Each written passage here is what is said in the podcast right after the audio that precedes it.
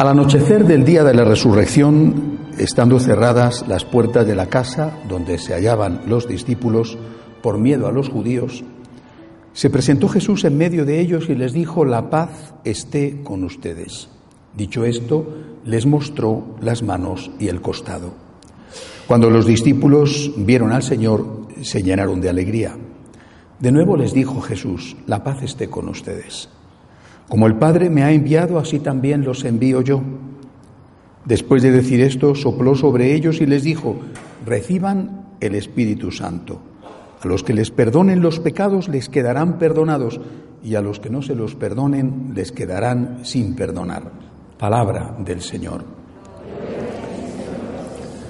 Hoy celebramos esta solemnidad de Pentecostés eh, la segunda de las grandes fiestas que tienen lugar una vez concluido el tiempo pascual.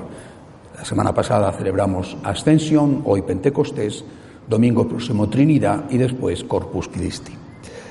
Eh, es el único día del año en el cual la Iglesia dirige nuestra mirada, nuestro corazón, sobre la tercera persona de la Santísima Trinidad, el Espíritu Santo. Para mí es demasiado poco y no digamos el Padre, del cual ni siquiera tenemos un día dedicado a Él. ¿eh? Eso sí, rezamos gracias a Dios el Padre nuestro. Y por eso yo creo que el Espíritu Santo, eh, eh, así lo dijo San Juan Pablo II, es el Dios desconocido.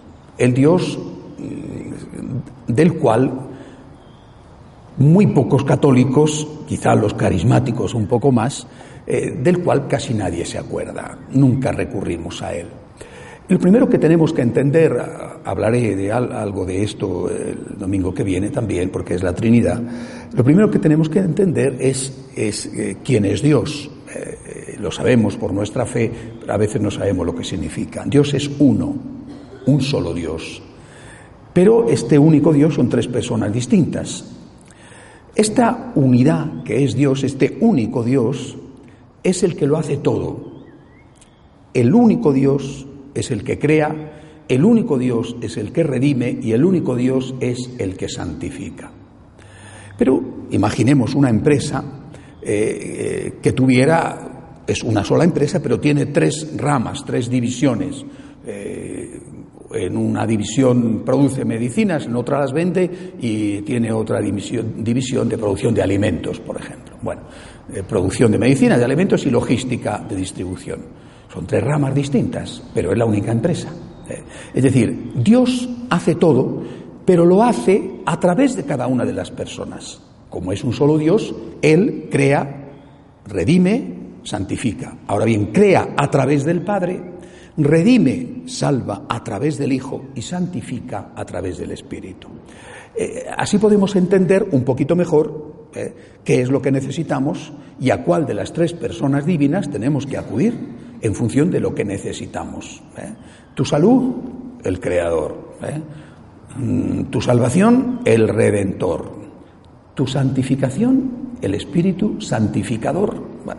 me, parece que hay un, problema lingüístico, porque a, Dios Padre le llamamos Creador, a Dios Hijo Redentor y al Dios Espíritu le llamamos Santo cuando tendríamos que llamarle santificador y entenderíamos mejor. Es decir, la misión del Espíritu Santo es santificar. Quizá como no le damos importancia a eso, pues no acudimos tanto a Él, pero cuando uno quiere ser santo por amor a Dios, no por el egoísmo o la soberbia de no tener nada de que confesarse, sino por amor a Dios, cuando uno quiere ser santo, acude al Espíritu, acude al profesional. Espíritu Santo, ven, ayúdame, ayúdame de lo que sea. ¿eh? Tengo este problema, tengo este pecado, tengo esta reincidencia, tengo este defecto de carácter. Voy al profesional, al Espíritu Santificador. Ayúdame. Quiero ser santo. Repito, no porque no quiera tener defectos, sino porque no quiero ofender a este Dios tan bueno que me ama tanto. Esto es lo primero que tenemos que entender. ¿eh? Y junto a esto, recordar. No hay que olvidarlo, recordar. Es una persona. ¿eh? San Juan Pablo II insistía tanto en esto, en la necesidad de personalizar. Es decir, Dios, Padre, Hijo y Espíritu Santo no es una idea, no es un ente, no es el Dios de los filósofos, es alguien real, eh, se nos hace más evidente en Jesucristo porque se hizo hombre y estuvo en medio nuestro y, y, lo pudimos, en aquella época lo pudieron ver, tocar, oír. Bueno, pero es alguien, no es algo, es una persona, no es una idea, no es un fruto de la razón ni el sueño de una loca noche de verano, es alguien. Por tanto, tenemos que tratar al Espíritu, lo mismo al Padre y al Hijo, como alguien, teniendo en cuenta que tiene sentimientos. Podemos decir, ¿cómo va a tener sentimientos Dios? Mire usted, este es un tema que algunos teólogos realmente siguen discutiendo después de dos mil años. Pero yo estoy seguro que el que sí tenía sentimientos era Jesucristo, porque era un hombre verdadero. Es decir, no podemos hacer sufrir a Dios, no podemos disgustar a Dios, no podemos ofender a Dios. Esta es la primera cosa que tenemos que entender y hay que recordarlo todos los años, al menos en este único día en que hablamos del Espíritu Santo. Fijándonos ya en la misión de santificar, que es la misión propia que tiene dentro de la, se llama en teología, la economía trinitaria, fijándonos en la misión de santificar, vemos que el Espíritu santificador actúa de dos maneras. Actúa a nivel personal y actúa a nivel colectivo. A nivel personal actúa dando lo que se llaman los siete dones, ¿eh? los siete dones del Espíritu Santo, el, don de consejo, ¿eh? el don de templanza, ¿eh? los dones que a ti te enriquecen gracias del Espíritu Santo para que tú puedas llegar a la santidad. Bueno, esto es importante. Pero casi nadie, muy pocos, se dan cuenta realmente muy pocos, eh, de que esta acción individual del Espíritu Santo, importantísima, va acompañada de una acción colectiva. Y esa acción colectiva es la que se lleva a cabo a través de lo que llamamos en teología los carismas, los dones colectivos del Espíritu Santo. Es decir, los dones individuales, los siete dones te los da a ti. Pero para la sociedad el Espíritu Santo, que no deja nunca de trabajar, manda otro tipo de dones. Y esos dones son lo que se llama en teología los carismas. Eh, ¿Qué son los carismas? Eh, esta mañana eh, acompañaba a, Monseñor Víctor Hugo, el obispo de Escuinla, en la, catedral de, Escuinla, porque ha tomado el, rito, o sea, ha recibido las, órdenes laicales de acolitado y lector, uno de nuestros seminaristas, y el obispo me pedía al final, él había hablado de los dones del Espíritu Santo, me pedía al final que dijera una palabra sobre eh, eh, nuestra, nuestro carisma. Y, yo le ponía el mismo ejemplo que les voy a poner ahora. ¿Cómo entender lo que es un carisma? El carisma hay que entenderlo lo mismo que se entiende la medicina para la enfermedad. No se crean las medicinas antes que las enfermedades. Primero existen las enfermedades y después se crean las medicinas salvo que algún laboratorio sea muy sinvergüenza y ponga en circulación un virus del cual ya tiene la vacuna producida, ¿eh? pero normalmente no es así. Es decir, la enfermedad existe y luego viene la medicina. ¿Quién manda la medicina? El Espíritu Santo. ¿Quién manda la enfermedad? El demonio. Digan lo que digan algunos, el demonio existe. ¿eh? Algunos dicen que no, pero en fin, ese es un problema de ellos. ¿eh? Es un problema de su falta de fe. El demonio manda las enfermedades. El demonio es el enemigo del hombre, no solamente el enemigo de Dios. El demonio manda las enfermedades. El Espíritu Santo manda las medicinas. Las medicinas son los carismas. Primera cosa que hay que entender, por lo tanto, que los carismas son imprescindibles para la Iglesia y para la sociedad. Es el don del Espíritu Santo permanente para hacer frente a esas enfermedades viejas y nuevas. Algunas no existían, otras sí. Oiga, hace 20 eh, años no existía el SIDA, eh, hoy, hoy existe. Eh. y hace un puñado de años más la viruela era una enfermedad terrorífica. Hoy está tan controlada que salvo que alguno en un laboratorio donde están guardadas las cepas de viruela lo haga en circulación, ya nadie se tiene que vacunar de la viruela. Es decir, hay enfermedades que pasan y hay otras enfermedades que aparecen. A nivel espiritual, hace 100 años y ahora en algunos sitios no existía esto que llamamos el secularismo. Es decir, vivir como si Dios no existiera. No existía.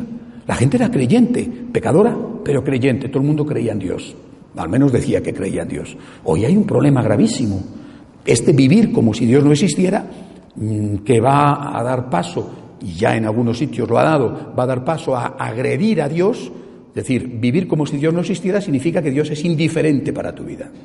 Es inocuo. Tanto te da como no te da tener fe. Es indiferente. Puedes tener fe o puedes no tener fe y tu vida es exactamente la misma. De ahí se pasa a no, no, es que Dios es enemigo.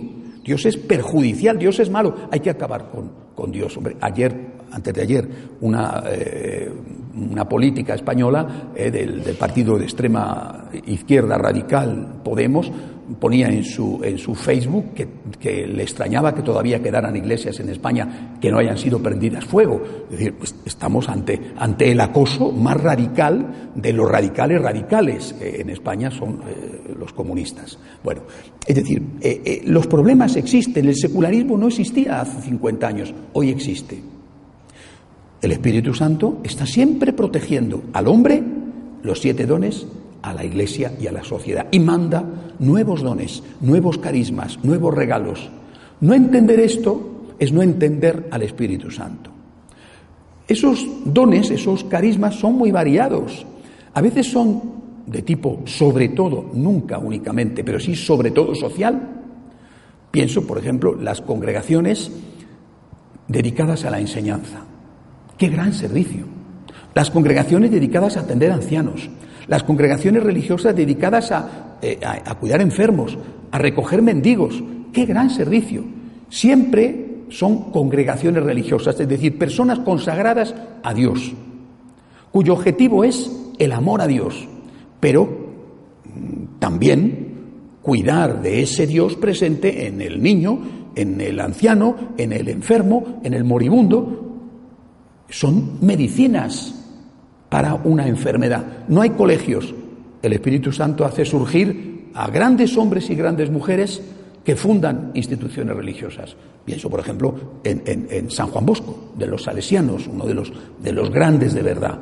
Por cierto, acaban de robar eh, eh, la reliquia con, su, con su cráneo. Eh. Acaba de desaparecer en el sitio donde nació, en Turín. A eso estamos llegando.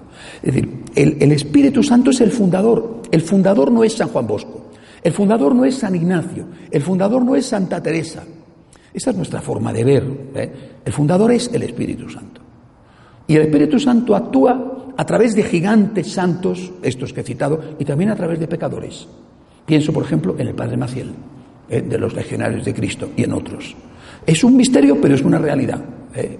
Un misterio, ¿cómo es posible? Y usted es una realidad. Pregúntaselo a él. El Espíritu Santo no deja nunca de actuar. Individualmente los siete dones, colectivamente los carismas. Ahora bien, estos carismas, estos dones, tienen que ser entendidos como dones no solo para la persona que participa de ellos, sino para todos, para ti y para todos. Lo dice San Pablo desde luego con toda claridad. Cada uno con los dones que ha recibido se ponga al servicio de los demás. ¿Qué quiero decir? Que una hermana que tiene este colegio, que trabaja en este colegio, no se está educando a sí misma, está educando a unos niños. Eh, un franciscano de María no está en los franciscanos de María solo para recibir eh, la espiritualidad del agradecimiento, la imitación de la Virgen, tanta formación espiritual y teológica y enriquecerse, mejorar, ser santo. Eh, esto también, esto también, pero no es esto, ni siquiera es esto lo primero. Está aquí para ayudar a otros para ayudar a otros a que agradezcan, para que ayudar a otros a que entiendan, a que conozcan, a que amen al Señor. Estás por ti y también por los demás. Y esto es lo que muchos laicos tampoco entienden. Estoy aquí en tanto en cuanto me siento bien, me beneficia, me conviene, pero sí, de repente, ya no me apetece, eh, ya no siento nada, o he chocado con fulanito, entonces me voy. Oye, ¿tú por qué estabas ahí? ¿Qué diríamos nosotros de un sacerdote o de una hermana que dijera, es que estoy en crisis, me marcho? Y oye, pero tú, pero bueno, oye, que tú tienes unos compromisos, tienes unas obligaciones, que tienes que pensar en los demás. Pero sí, pero yo ya no siento nada. O yo me he peleado con la madre superiora, ¿eh? O yo me he peleado con el padre provincial, y yo me voy. Oiga, pero tú, eres un irresponsable. ¿Tú por qué estabas ahí? Solo por ti, para ver lo que sacabas tú y los demás. ¿No te das cuenta del daño que haces? o el daño que puedes hacer, el escándalo que provocas. Si lo haces, tienes que saber que estás haciendo mal. Y alguien tiene que decírtelo, caramba, que estás obrando mal, que tú estabas ahí y eras un absoluto egoísta. Estabas ahí por ti y nada más que por ti. Y del momento en que, que ya no siento nada y ya me voy, oiga, pero es que no estabas ahí también para ayudar a los demás.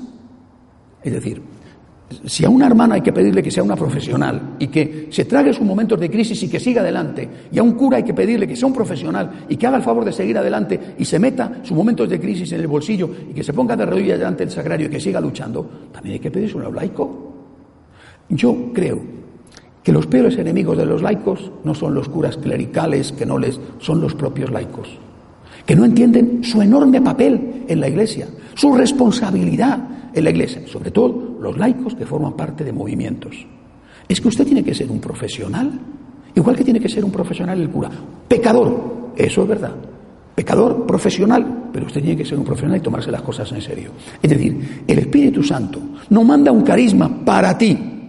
Qué egoísta, ¿no? Te manda un carisma para ti y para que a través tuyo llegue a otros.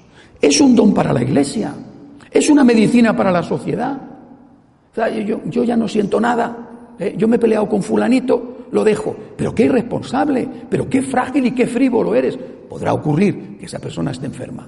Vale, oye, creo que todos tenemos malos momentos y algunos tenemos malos años, ¿eh? no solo malos momentos. De acuerdo, eso es un atenuante serio. Oiga, pero usted está aquí para hacer una tarea.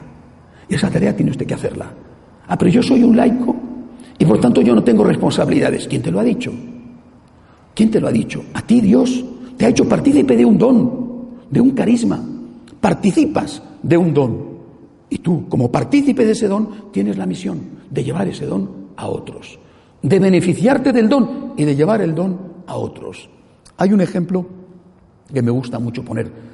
Los ejemplos son lo que nos ayuda a entender la teología. Eh, eh, eh, hay un ejemplo que me gusta mucho poner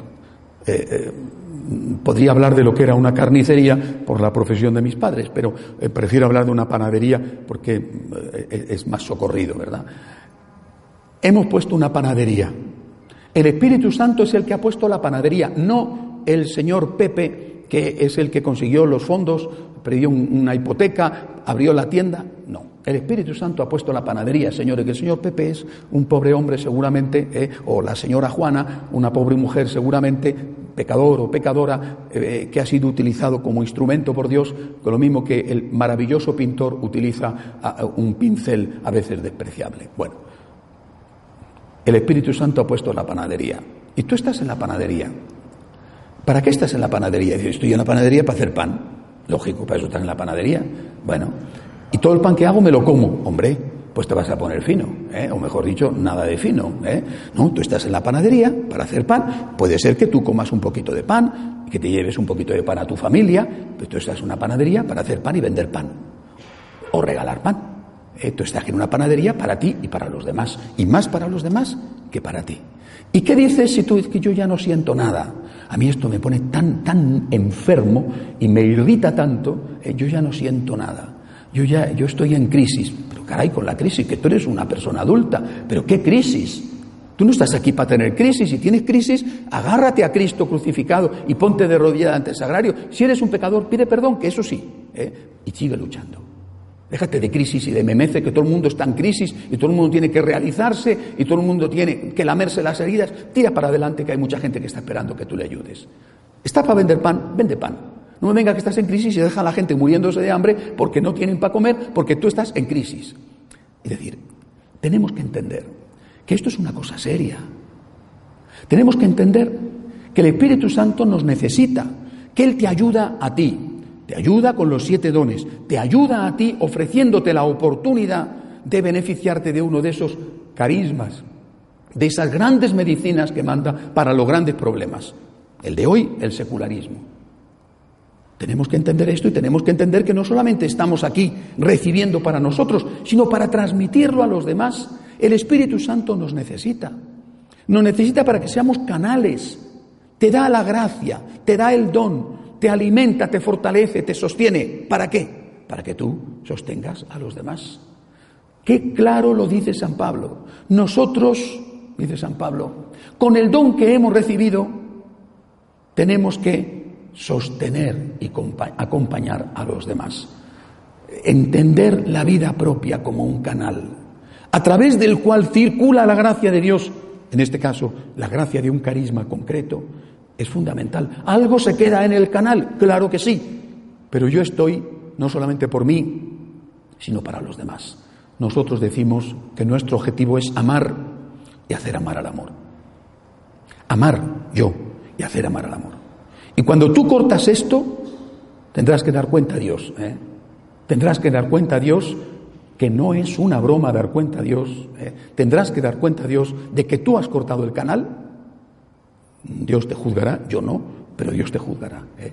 Tú has cortado el canal y has impedido que otras personas, a veces de tu propia familia, se beneficien de esa gracia. Es tu responsabilidad. El Espíritu Santo nunca abandona ni abandonará a la Iglesia. Nos da una gran paz y confianza, pero nos necesita. Necesita a estos instrumentos frágiles y pecadores, a estos instrumentos de barro, para que sigan llevando el don que Él manda a todos los hombres. Hoy le tenemos que decir al Espíritu Santo que a pesar de ser muy pecadores, cuente con nosotros. Hay una, una poesía, un soneto de uno de los poetas españoles del siglo de oro más sinvergüenzas que han existido. Un gran poeta y un gran sinvergüenza. Me refiero a Quevedo. Quevedo escribe un soneto bellísimo para intentar conquistar a una señora casada. ¿eh? Y le promete, como generalmente hacen todos, ¿eh? le promete el oro y el moro. ¿eh? Pero el soneto termina diciendo, polvo seré, más polvo enamorado. Nosotros somos pecadores, lo sabemos. Y si alguno no lo sabe, ya es hora de que se entere. Somos pecadores. Todos, yo, tú, el otro, todos. Pero le decimos a Jesús, le decimos al Espíritu, soy polvo, pero un polvo enamorado. Soy un pecador, pero un pecador enamorado. A través mío, de este pedazo de barro, Señor, lleva tu gracia. Aquí me tienes. Valgo muy poco, pero es tuyo. Está a tu disposición. Siempre. Que Dios nos ayude a hacerlo. De pie, por favor.